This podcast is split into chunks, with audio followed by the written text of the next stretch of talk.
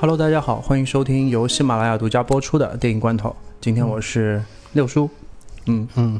我是指挥老房，指挥，嗯，什么指挥啊？指挥啥玩意儿？指挥老房。啊，指挥家的指挥，对。啊。今天我们在这里就准备也是开一个新的坑，嗯就是院线好像没有什么特别值得一定要去看的那个影片嘛，嗯，所以在这里我们就准备做一些关于电影的通识方面的内容。嗯。暂时这个我们的这个标签是叫做呃罐头通识。嗯，然后首先我们这个坑聚焦在电影音乐的一个方面。对啊，具体的内容可能分为几个阶段，老方可以给我们介绍一下。呃主要是先讲一下电影音乐的历史，嗯也就是我们这第一期的内容，然后给大家稍微捋一下，开个头，嗯然后就是再讲一下这个电影音乐的这个啊、这个制作流程。嗯然后最后我们再讲一下他那个电影音乐当中一些呃著名的这个作曲家，然后他们的代表作什么的东西。嗯嗯嗯然后最后一期们再再涵盖一下之前所有的内容，给大家做一个总结性的一个这样的部分。大概总计的话要分四期左右，把这个关于电影音乐的东西讲完。嗯，嗯、这个当中可能因为可能也会有变化，也是吧很也能有变化，因为这个东西准备起来比较麻烦，因为尤其是当中一些讲音乐风格之类的内容的话，我可能会。呃，我们自己在设备上也要做一些实验。呃如果不成功的话，有些东西还没有办法在这里跟大家讲出来。嗯，而且同时要找到比较适合那个风格的音乐，嗯，对吧？在讲到一半的时候，大家可以听到，那样会比较嗯形象生动一点。而且有一些素材我都不知道是不是能找到啊，因为它要贴合我们自己要讲的一些内容，啊，要要正好合适，而且，呃，因为电影音乐当中有一些部分最好是能够拆开来讲，就是某一段音乐我还要看看能不能找到一些把。一段音乐拆开来的那种素材，如果找得到，那可以讲一下；嗯找不到的话，我自己也没有这个本事，把一段完整的那个曲子再完全的分开来讲。嗯嗯行吧，那我们先从第一个部分开始，就是就是这第一期的内容，主要会讲关于电影音乐的一个缘起的故事。嗯嗯嗯，这个其实还是跟这个电影本身的发明是有关系的，因为我们一一开始都知道，电影一开始它是没有音乐的，嗯然后它就是其实连电影发明这件事情，它都。它是怎么发明出来的？在哪里先发明出来的？有的人说是法国人发明的，有的人其实说是美国人发明的。嗯但是现在大家能够达成共识的一点就是，是在法国开始流行出来的，然后它是在法国有所谓的卢米埃尔兄弟进行大规模放映的。呃，但但是那个时候放映呢，其实它也没有专门的电影院，它就是相当于在那种法国巴黎地区的一些啊、扶手街式的那种咖啡馆里，就嗯搭了一个机器，就在一块就是很简陋的一些幕布上就开始放了，呃。因为大家不要就是错误的把电影当成一开始当成一个非常特别和神圣的一个项目，它就是在一个咖啡馆里，就跟我们现在平时的做的那种，我们在那种街上看到的各种推销广告或者这种平面销售推销，穿着那个这种可爱的这这种吉祥物的服装，在那里摇旗呐喊，这个性质其实差不多的，它就是机机器稍微复杂点儿，就是放了这样一个东西，放了一块幕布，然后放一些各种各样零碎的那种短片，啊，那些短片在拍摄的时候，它就是毫无目的的拍摄，嗯。因为当时这个卢米埃尔兄弟他只是发明了这个机器，他具体要拍点什么东西，这一点上是他自己心里没数的，所以嗯。他就带着个机器到处就是在东东东东拍一点，西拍一点，是类似于我们就是第一次拿到能够拍摄视频的手机的那种感觉，就拍了很多条素材。啊，对他那个东西纯粹就是素材，然嗯后他那个也就完全没有任何音乐，他在那个音乐。就是他就把这些没有音乐的那个素材就放在那个咖咖啡馆里放，嗯当然嗯火车进站这个东西把许多人吓了一跳了。那那但是呢，他其他一些素材，他就是就是没有没没有声音的，只有画面。你在那个咖啡馆里放，好像也起不到什么特别强的作用。一开始放哦，大家看看挺挺新鲜的，但是那种电影大概放个三四分钟就结束了，嗯，然后他就必须换一条新的上去，然后就是。看多了，其实你也你也就腻了，你知道吗？就看屏保总是有个极限的，就是它又不像现在刷抖音，对吧？对，对抖音还是就是比较有趣。其实，嗯、它最初的那种配乐方式，配上音乐的方式呢，跟抖音也差不多。呃，抖音它现在是好像因为我没用过这个软件啊，说起来有点奇怪啊，就是 就是是你老年人的象征吧，就是，然后就是抖音它是自己有一段音乐，然后你自己去配合画面，嗯然后这个卢米埃尔的那些电影呢，它就是在咖啡馆里放。他后来为了让大家调节气氛嘛，他就找了一个钢琴手，啊，那种普遍的做法，找了一个钢琴手，就是你现场即兴的演奏一些。呃，大家比较受欢迎的一些那个音乐作家的那些曲子，就比如说肖邦、嗯。莫扎特、贝多芬什么的，然后他就是就是强行去配合这些画面，哎，但是这个效果其实挺好的，因为因为这个画面配上音乐之后，它这个感觉就彻底两样了。然后这个音乐，这个这个画面看上去就好像是一下子就火起来一样了。对，当时呢，因为后来渐渐的，就是片段素材的播放，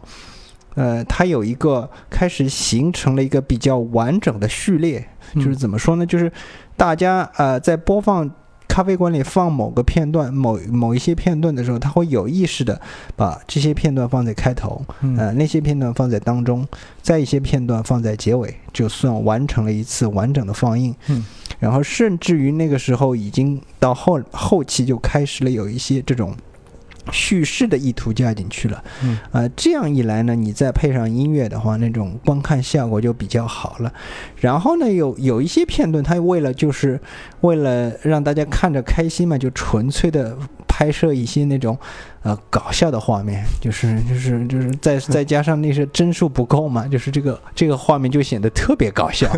然后当时他们就是当时在咖啡馆里面有一个人，他就是美国有一个人叫拉佩，他就专门写了一本电影配乐假书，那个叫 Fake Book，就是什么意思呢？就是说。呃，他对现有的所有的素材做了一点整理，嗯。然后他对这些播放的素材当中这种这种熟悉的那些套路吧，然后他的意思就是，通常你们开开场都要放一个那个比较欢快的或者搞笑的场景，当中是放一些什么家庭片段，结尾的时候是放一些那种所谓的这种疯狂的动作性场面，然后作为结尾。那当时就是播放的那些素材，它就已经有一个现在这种现代电影的雏形在里面了。然后他那本配乐书呢，它就是万用配乐书，就是所有的这种搞笑场景，你嗯配什么样的古典音乐，他把曲目都写在上面，然后大家去找总谱，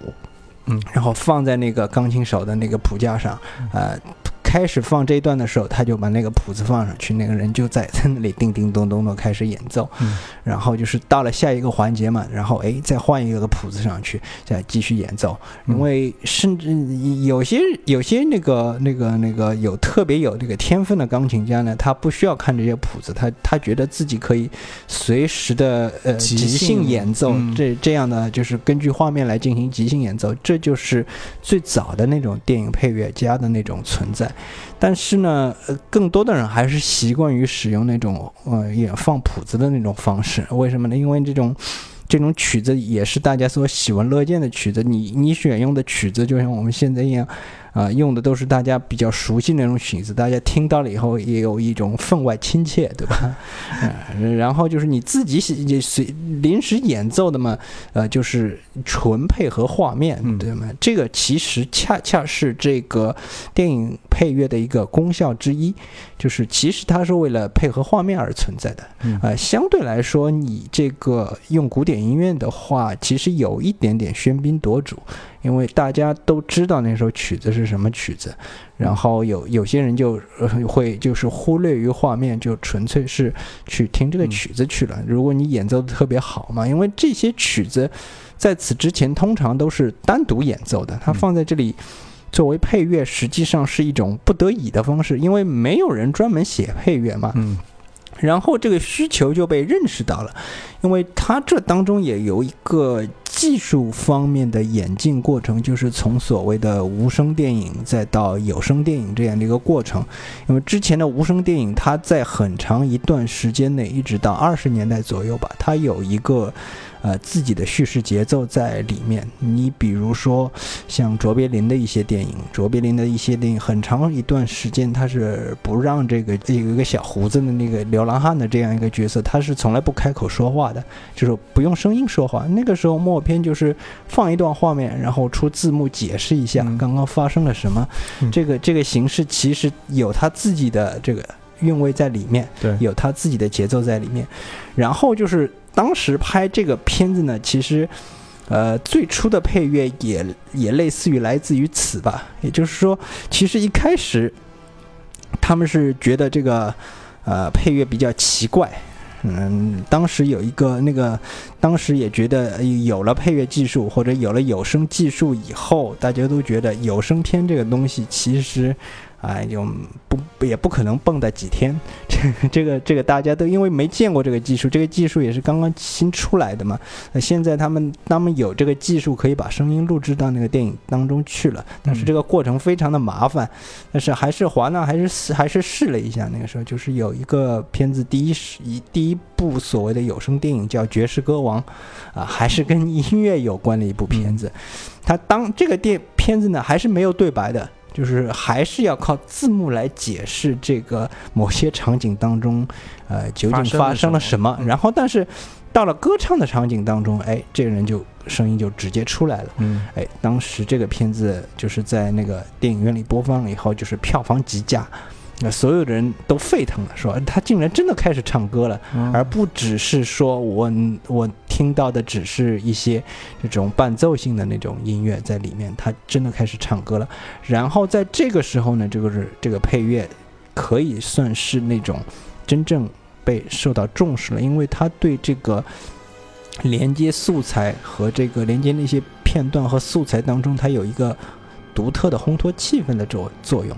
呃，但是呢，当时技术上其实还是很不成熟的。呃，怎么说呢？就是说，呃，你如果当时要配乐的话，它除了同期录音，没有任何其他办法。嗯也就是说，你这个乐队就是必须在这个表演场景，必须和这个表表演场景同时存在。嗯呃，乐队要坐在演员周围，然后想办法呃用用机位什么来掩饰乐队的存在。但是嗯这个如果这个或这一段画面需要音乐的话，那么嗯乐队就要在后面开始演奏。嗯那你这些所有的画面机位你都不能拍到乐队，你只能拍那个男女主角。嗯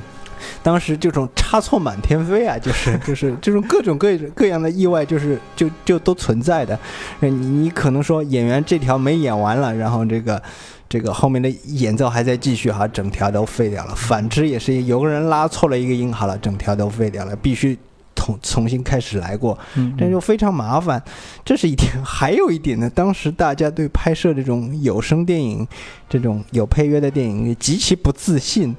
就是呃，生怕观众不懂。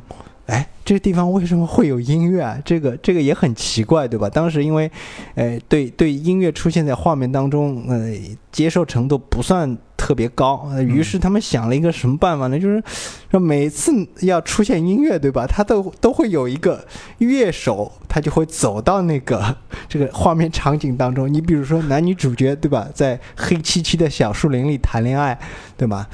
他们正准备开始接吻了，嗯。或者诶旁边突然冒出来一个拉小提琴的人，他会先开始拉小提琴，然后这个男女主角就会诶就疯狂的拥吻，他就这两个人他在那里拥吻，他就在后面不停的拉小提琴，哦啊，然后由小提琴开始带动后面的乐队继续演奏，就是说他必须给这个情境、这个音乐的插入赋予这样一个角色进去，然后引导大家啊意识到，哎呀，这里是。呃，需要有个人进来，嗯哎，开始拉小提琴，给的意思就是给到大家这个时候要有音乐进来哎嗯，对，大家大家要看这一段是有音乐的，就是提示一下。哦然后然后这个这种这种这种做法在现在来说简直是不可思议的。不过现在还是在很多那个歌舞片里面，啊其实歌舞片里是经常会经用到经常用到这种对对对手法，就是这是一种仿古的手法。因为那个时候，如果不是有一个乐手出现的场景的话，它是没有没有音乐的。你通常就是这个男女主角或者走到一家什么酒吧里，里面有人在弹钢琴，啊对对对然后对他这个钢琴音乐起，然后就是然后就是。哦，大量的其他音乐就会注入到这个场景当中去，但是他们下一次又要又要去干什么事情？哎，他还会另外一个什么什么拉手风琴的人啊出现在画面里，他就是意思就是有这人的意思的话，就是音乐、音音乐会出现了。但是久而久之，大家也就习以为常了。然后这这之后呢，又是因为技术的演进左右吧，那它现在有了用其他的胶片，胶片格变宽了嘛，它有多余的部分来录制音乐了。嗯这样一来嘛，就是同期录音不需要这个，不需要不需要同期录音了，应该说嗯它可以进行后期录音了。对对对，然后这种这种情况呢，是导致一开始导致了大量的乐手失业，因为那个他有一个那个时候有专门的那个乐场乐手嘛，因为嗯考虑到之前很多乐场乐手。他在那些歌剧院里，包括一些话剧了，他都有一个专门的剧场，那下面乐池里有坐着一群乐手，给给上面的那个东西进行那个配乐的。嗯但是现在有这个，原先那些工作工作就比较少，但是再加上那个时候他们呃能够给这种电影做同期录音的话，还能就多赚点钱。但是现在就是同期录音就是。啊，不需要同期录音了嘛？这个时候，他们有一顿有一些人就比较聪明，就是马上转到录音棚里面去了。嗯呃，以另外一些人就觉得就就就就就就此就没有工作了，然后他觉得这个这个这导致了一部分人生活没有着落，但实际上就是在我看来，就是这就是一次技术升级，嗯导致一些人没有办法 了解自己的工工作方向了。但是这这种升级在电影音乐这样的一个很细的那个分类当中，它今后还会碰到很多次。你比如说从呃胶片时代转到磁带录音，再从磁带录录音转到数码录音，包括作曲的一些技巧。用笔和纸，干脆现在就直接你在电脑上作曲上，嗯包括这种，包括这种以后的那种合声器啊、嗯音序器啊这种东西的存在，啊、就对这个传统的作曲方法造成了极大的冲击。嗯，还对那些演奏家其实也造嗯造成了巨大的嗯冲击。嗯，对，嗯就是整个这种用和声器的那种演奏方嗯式，对就是对一些传统的那种器乐配乐，它造成了一些很大的冲击吧，应该是这样说。其实你比如说，我们知道的有一个希腊的一个音乐家叫凡吉列斯，呃，大家听多的很听到很多的他的著名的电影配乐，比如有一个就是《银翼杀手》，这个我说过多次了，还有就是《火的战车》。其实《火的战车》的那首曲子就是全部都是用那个合成器演奏出来的，嗯那就是那当当当当当当。当当当当当，这个人其实我们嗯经常在小时候，我经常在广播里听到这首曲子，然后这首曲子就叫《火的战车》嘛。然后这个这个电影用这种方式进行配乐，之前也没有人就是大规模的这么做过。然后他也是这一次成功以后，就是这种用合成器的那种方法，就是大规模的进入了这个电影行业。这这个就是后话。我我接下来要说的，就是这个变成同期录音可以变成后期录音了。然后后期录音呢，就是它就必须必须算准时间，嗯就是哪些场景需要配音的，然后是嗯专门的那个乐手要到那个录音棚里去，去把这个相关的音乐做出来。那个时候嘛，因为是有声电影，它也进入了一个制片厂体系。然后大家大制片厂那个时候也看到了这个有声电影应该是未来的方向，所以就也就开始进行大规模的制作有声电影了。呃，嗯这个时候呢，其实恰恰是在这个时候，你进入规模化制作以后，呃，然后这个作曲家的价值也就逐渐的体现出来了。因为我们说那个时候美国人还是看电影的次数要比现在频繁的多，那个时候大概是全美国至少有。百分之三十的人，百分之三十吧，全国美国，嗯，全美国人当中百分之三十的人，他在业余时间就是就是去看电影的，这是一个非常庞大的数量。嗯，这个是个什么年代？三十年代到对二十年代、三十年代左右。嗯，但是那个时候，美国电影制作的那个产量要比现在要还要高。呃，尽管现在因为。呃，也不低嘛，但是实际上我们每年能看到的美国电影的数量其实不算很多。那个时候大概是现在的呃五倍左右，相当于那个时候，而且因为那个时候大家看的不是。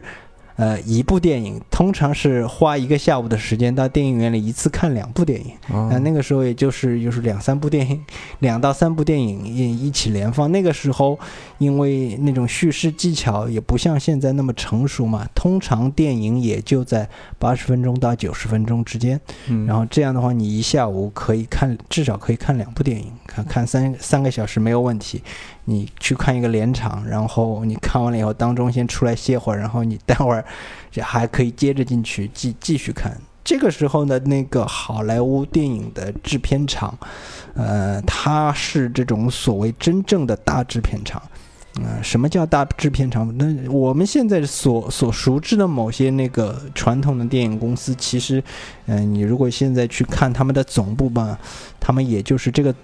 在一个。就是适中的一个房间里租了若干间办公室，然后头头也也就是在顶层楼房开开会而已。其实这个电影公司其实它就是起到了一个呃主脑和分析的作用，它其他的部门它实际上是没有的，它可能都是一些纯粹的怎么说呢？就是业务部门，嗯，占主占大头的，然后制作部门其实它都分包了呀，就是。它就是每一个部门都是分包的，就是它不像二三十年代那种好莱坞的大制片厂。你比如说米高梅，米高梅那个时候是不折不扣的业界霸主。那么现在的我们都知道，米高梅都已经不存在了，呃，只是还有一个这个样的一个名字，因为。当时的米高梅是正儿八经在做剧情大片的，而且人家都知道，哎呀，米高梅出品的那一定是剧情类大片。然后因为华纳那个时候嘛，他的那个人家对他的印象就是专门制作各种滑稽的探险类影片，啊。然后就是还那个时候还有个雷德雷华电电影公司，嗯，他制作一些就是小成本的故事片，像像还有那个时候就是所谓的那个呃啊环球电影公司，环球电影公司做的是什么呢？就是各种 B 级恐怖片，什么什么弗兰肯斯坦啊什么的僵尸啊木乃伊啊，就是乐此不疲的拍了大量这这样的影片。然后那个每个制片厂都有自己的主攻方向，你你比如说像。像我刚刚说的剧情大片为主的米高梅，呃，这个米高梅呢，它有一个无比庞大的这个制作部门，它还有自己的摄影棚和是是自己的摄影场地，就是你凡是在现代电影当中你能想象到的所有的部门，呃，这家制片厂里都有。嗯嗯，它有自己的后勤部门，它有自己的道具制作部门。他有自己的那个，甚至于他有自己的那种，呃呃，这种服装自己自服装厂啊，包括有自己的那种嗯汽车或者和这种基建制造工厂。它就是这个部电影，你只要能够用到的所有的东西，这都必须自制片厂自己来。嗯，呃，他是把自己的一个制片厂变成了一个一个独立王国一样的机构，这就变成了一个小小的城镇。就是你在这个城镇里，在一个电影当中所能用到的所有的部门，它都有。然后他每拍一部电影，他就是这些部门，就是像分门别类一样的，就是根据这个电影的制作需求，由这个部门里这个不同的那种业务小组去负责这个。这个这个电影当中所需要的一切。嗯呃，当当然现在也还是在用这个方式在制作，这个就是所谓的大制片厂的那种流水流水线作业嘛。嗯嗯只不过当时的流水线是全部都集中在一家公司一家公司里的，嗯也就是你每一个公司，你要是没有这整个一整个一套部门，你就不算个大制片厂，嗯，对吧？然后有是人人家当时很多人都以为拍一个电影，你至少你得要这样的。呃，这样一个部门，其实现在你反过来你想的话，其实现在这个拍电影的这整个这个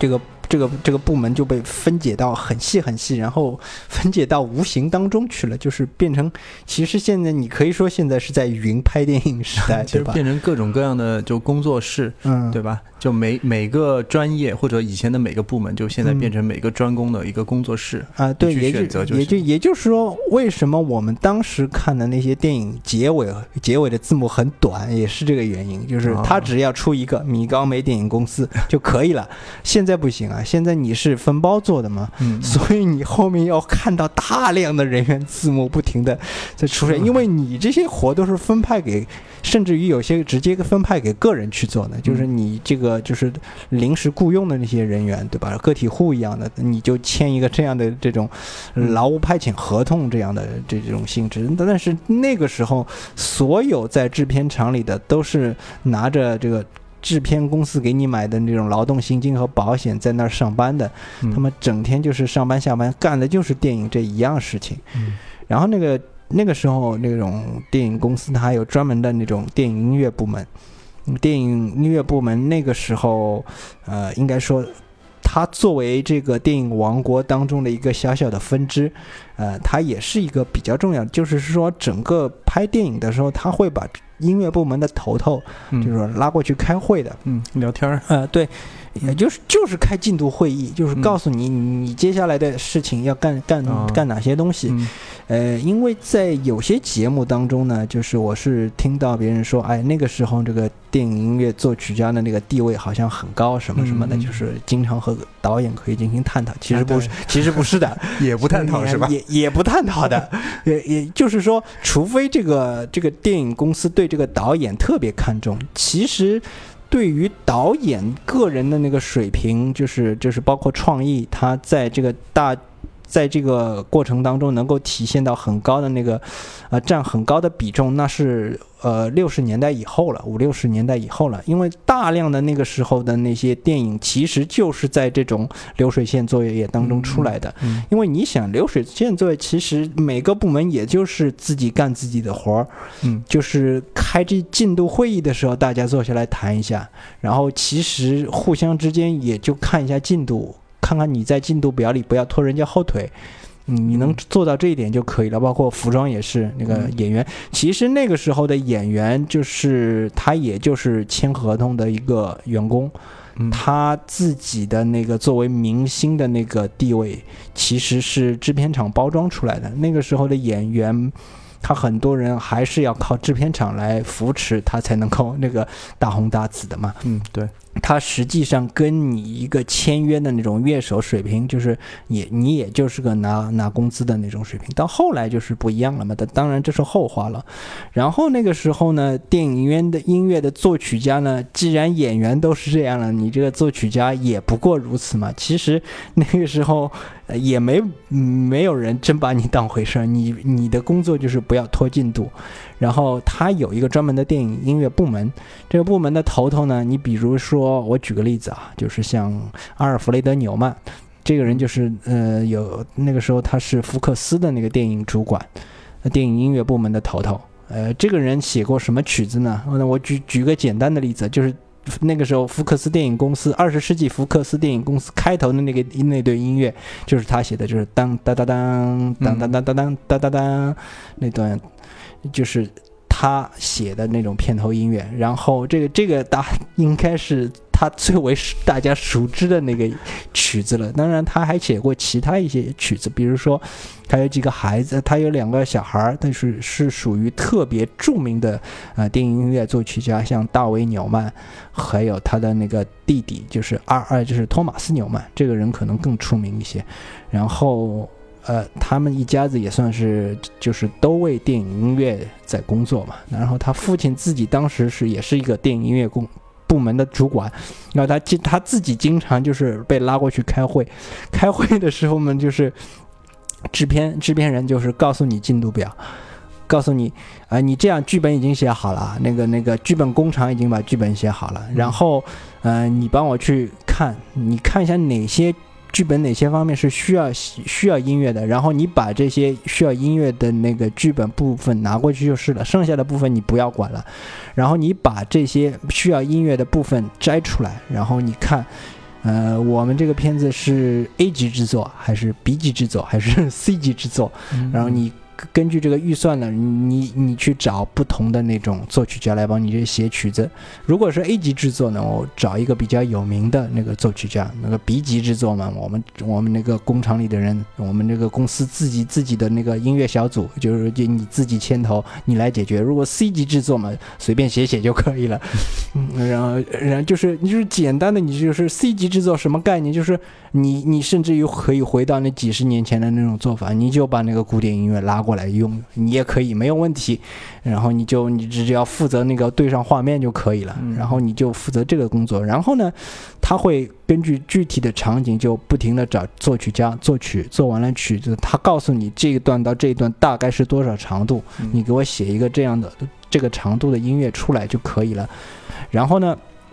你这个简谱写好以后，这个时间很短的啊，因为他也不跟你商量的。他也不是跟你商量的，不是像这个，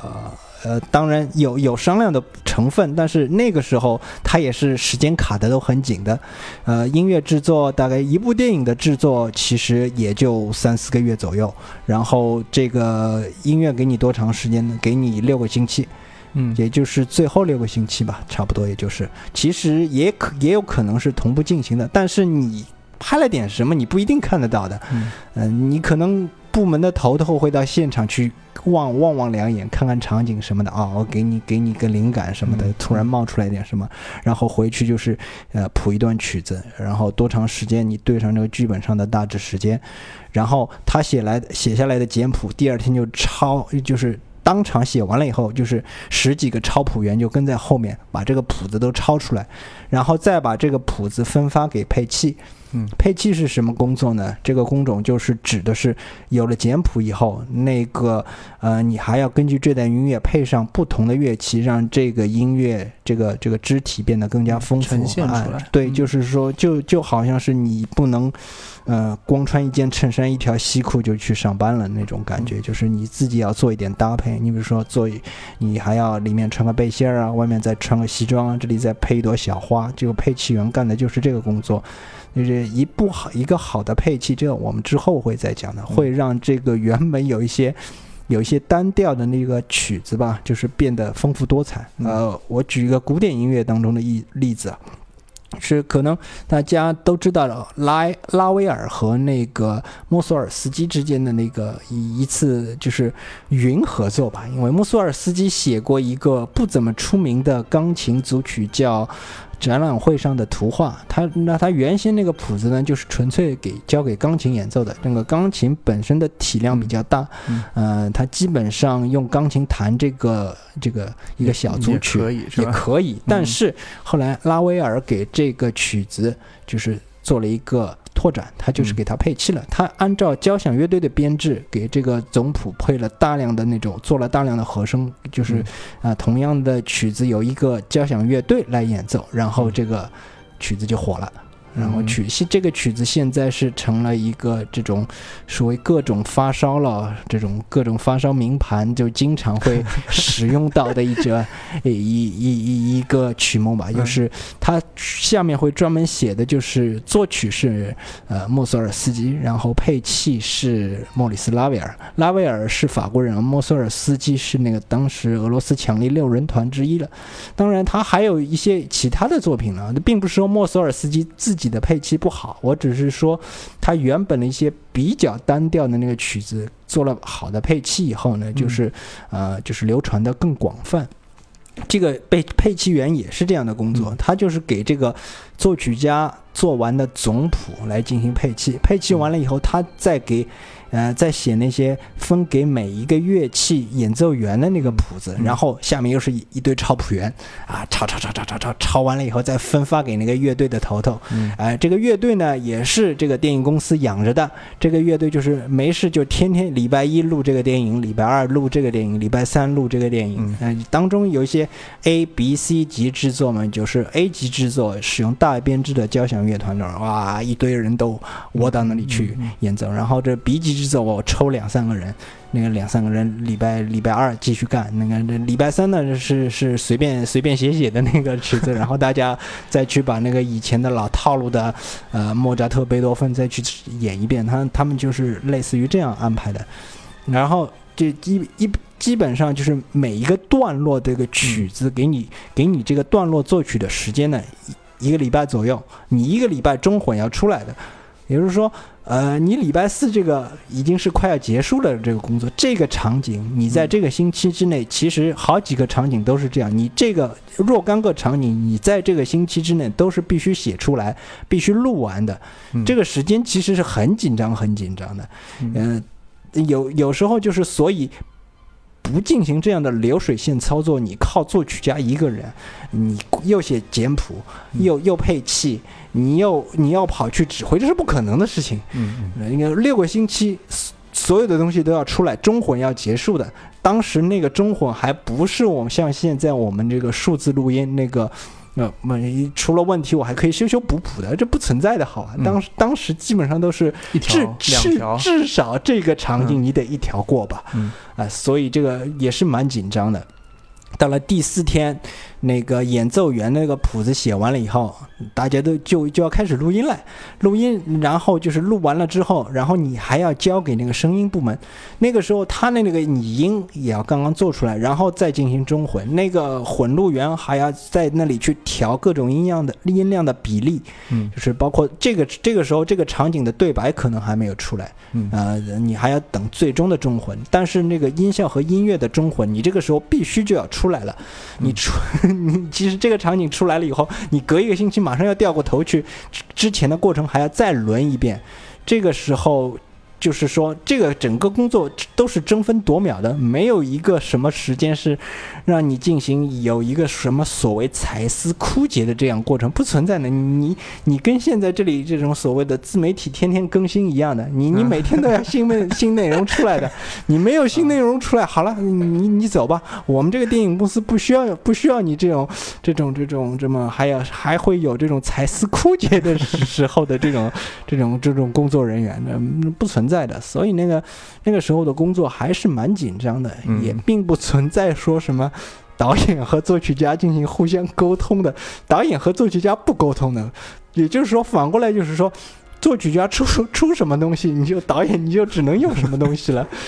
这个最终拍板就是制片人，就是制片人来拍板嘛。嗯，而且那个时候的制片人的权力比现在的制片人权力还大，他管一整部电影的制作。他必须面面俱到的拍板所有最终的事情，导演还没办法拍板所有的事情。其实很多事情用什么服装了什么的，呃，包括找什么演员的时候，有时候导演只能说，哎呀，我希望用谁的演员。但是那个时候，那个制片厂，那个制片人。要自己去交涉，因为有时候你你用的那个演员，呃，可能是人家电影公司的那种签约雇员，人家有专门的条款，你你只能演我这个公司的电影，什么有这个竞竞业条款的。但是这个时候，如果你一定要用嘛，对吗？大家坐下来谈嘛，那么这个时候就制片厂，呃，制制制制片制片人出去谈，这实在不行，呃，制片人觉得更加这个。这个电影非常重要，呃，那个老板，您就是董事长，您亲自出来，亲自出马，两个人就是，呃，再再坐下来，就是随便谈谈，就是，呃，就把那个演员就借调过来。那个时候轮不到演员说话了，你知道吗？就是我们在这里安排一下就可以了。这这个我们现在经常说到什么演员就是不满导演，什么退出剧组了，那个时候没有这种事情的。那你不你不你不想干对吧？你不想干那好，那我告诉你，你今天在我手下不想干，那么你今年今后也不会有制片厂来雇你了。你你你你真的不想干，那你就不想干好了。那个时候我要开除你，我保证你在这行里再也混不下去。嗯啊，那个时候就是电影大制片厂制嘛，就是你可以想象，就是电影音乐这样一个部门，其实在这里面，它其实有一个生存空间的，它有一个比较好的一个环境，嗯、去去就是培养一些熟练的专门做电影嗯音音乐这个行业的这个人才，他靠这种每个大制片公司的。就是电影音乐部门，它是就是渐渐的都培养出来了。它之后有一大段时间，就是这个部门里面有很多人就是自己跳出来，就是成为之后的那种就是独当一面的电影作曲家了。其实，呃，要说这种这种制片厂制，它还是有很多的那个呃非常好的方面是值得我们去学习的。像像像这种大制片厂制，它呃虽然你可能说这个什么扼杀创意啦什么的这种说法啦什么的。啊，或或者说工作时时间不人道了什么的，这这种都是存在的。但是到做到最后，就是，呃，它的那个基础，嗯基础它就嗯累积的非常厚实，嗯呃非常非常到位，而嗯且它那个时间做长了嘛，做了二三十年，他这个经验也就非常丰富，嗯然后他知道这一段大致需要一个什么样的音乐什么的。然后呢，其实。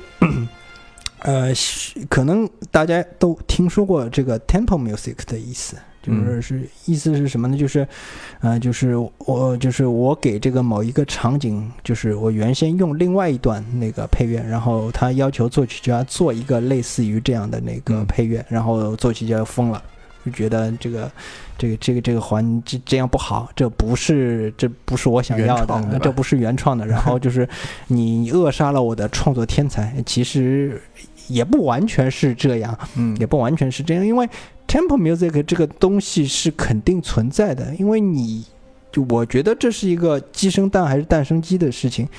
你可以说，因为你自己作曲家自己在想这个场景的时候，肯定他也想了一大堆，自己就已经想了一大堆类似的那种音乐。其实我跟你说，《星球大战》原本的那个音乐，它就是有自己的 temple music 的。嗯然后那个时候，乔治·卢卡斯的意思就是，他跟那个《星球大战》的作曲就是约翰·威廉姆斯了。那他的意思就是说你，你要不给我做一个类似于霍尔斯特的那个行星组曲，嗯，那那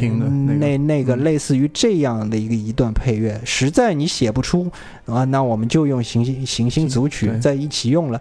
然后就是那个，然后他写了几个片段以后，然后然后这个卢卡斯说行，哎那要感觉很对还是吧啊嗯对，这个是我们我们这个版本的。也行星组曲，这这就说明这个它其实还是有那个那个有这个 temple music 的因素在里面的。其实你回过头去听的话，呃，《星球大战》的整个配乐当中，它有大量的素材是直接使用行星组曲的里里面的一些旋律的，包括那个达斯维德的那个主题。就是这个，大家就很主很很有名的这个主题了。然后你再回去比对一下那个霍尔斯特的那那个火星的那个关于火星啊、金星啊，尤其是火星战争之神的，你去听一下。然后类似于当中有相似的地方很多，他只不过是用了一些素材，然后他自己活用的比较好一些。也就是说，这么说好像有点贬低电影那那没有，我觉得就是以行星组曲为 tempo music 不丢脸。呃，对，那个真的是很棒的一作，大家其嗯其实是可以去听一下。最近我一直在听，因为在玩那个地平线，一直有这个行星组曲，嗯 Jupiter 啊，对对对就是这些，就是就是这些东西。对，然后就是因为古斯塔夫霍尔斯特嘛，当时他是一个那个一怎么说呢？他是一个相对来说，他不是一个非常著名的古典音乐作曲家，但是嗯他那个时候也算是。近现代作，但是他写的这个曲子也是被各种各样的电影，类似于 Star Trek 也，呃，对，也也用过一些当时的那里里面类似的素材，因为嗯我这么说吧，就是古斯古斯塔夫霍尔斯特是应该说是第一个呃使用宇宙这种题材，嗯呃，就是直接就是拿那种外太空的那些九大行星来作为呃嗯音乐素材来写这个组曲的。当然，它其后还有一些其他的那个作，因为在此之前都是宗教主题为主嘛，它这个是相对来说它是有一些科学成分在里面的，所以它也比较贴合这种呃科幻啊之类的电影。黄 黄金哎科幻时代那金科幻种对幻想按那种氛围的，因为他们嗯。的那个时代也比较接近嘛，对。因为当简单来说就是，呃，我们今天这一期呢，基本上就是稍微讲了一下这个从无声电影到有声电影，从无我没有音乐的现场配乐，一直到后期录制电影当中的一个这个电影音乐的一个初始历史，然后嗯稍许讲了一下这个大制片厂制，呃，这种体制下面，然后对这些电影音乐的一个呃使用是一个什么样的状况。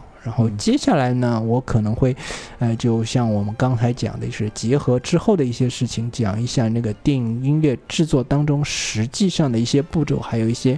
呃，音乐风格在不同年代的发展的一些事情。嗯嗯，音乐风格还是感觉特别有意思的一个板块，但又是比较难做的呃，一个特别难做，应、嗯应该说是什么？因为它这个音乐风格的发展，它是需要时间的。嗯呃，你到了某一段时间之后，就是当某一种音乐风格，你比如说古典音乐，即使是在像一八九五年那种年代，大家青睐的其实也就是十九世纪前期的，也就是几十年前的那些作曲家那些作品。一些新的作曲家呢写出来的东西，大家都不熟悉，因为听到的那个嗯次数也比较少，它也没有形成氛围，更不要说你之后的那些新的音乐风格。你比如说，呃，爵士、Tango，呃，包括之后的那种摇滚之类的那种风，嗯，这种东西。但是之后摇滚包括合成器这些东西，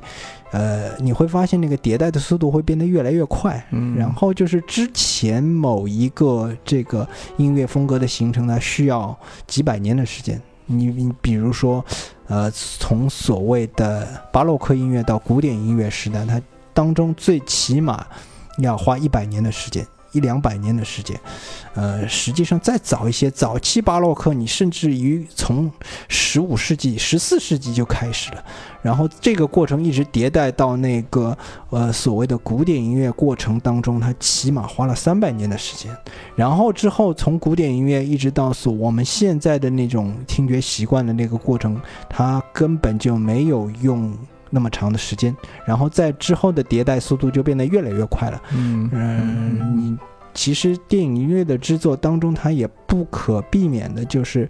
被这些迭代的不停的冲击，包括电影制作的那种方式本身，它也会存在这样的一个问题。嗯，然后嗯这都是单从电影音乐这个分类来讲的话，之后它也会，我也会尝试着从这种这种嗯不同年代的那种风格，以年代为分界线吧，因为从电影的所谓黄金时代五十年代到现在，其实也没几没几十年时间，你看这个时间也最多也就六十多年左右嘛。嗯嗯嗯嗯，从这个时代分界线来讲一讲这个电影院风格的发展和它制作流程的变化吧。行吧，好，嗯那这一期就差不多先说到这里，啊先说到这里然后后面你留一点儿，我们后面再一一分解。嗯，行吧，好的，好嗯，欢迎大家收听。然后，希望喜欢这个节目的话，请给我们点赞，并且就是加入我们的群，在节目的下方是有一个二维码，点进去就可以了。然后呢，在群里会经常讨论一些有的没的，有的是电影，有的也不是电影，找你喜欢的话题就可以了，不要那么太过认真。以后我们再看看有没有办法把它分开，好吧？嗯好那先这样，这一期就到这里，谢谢大家。嗯，谢谢大家。嗯。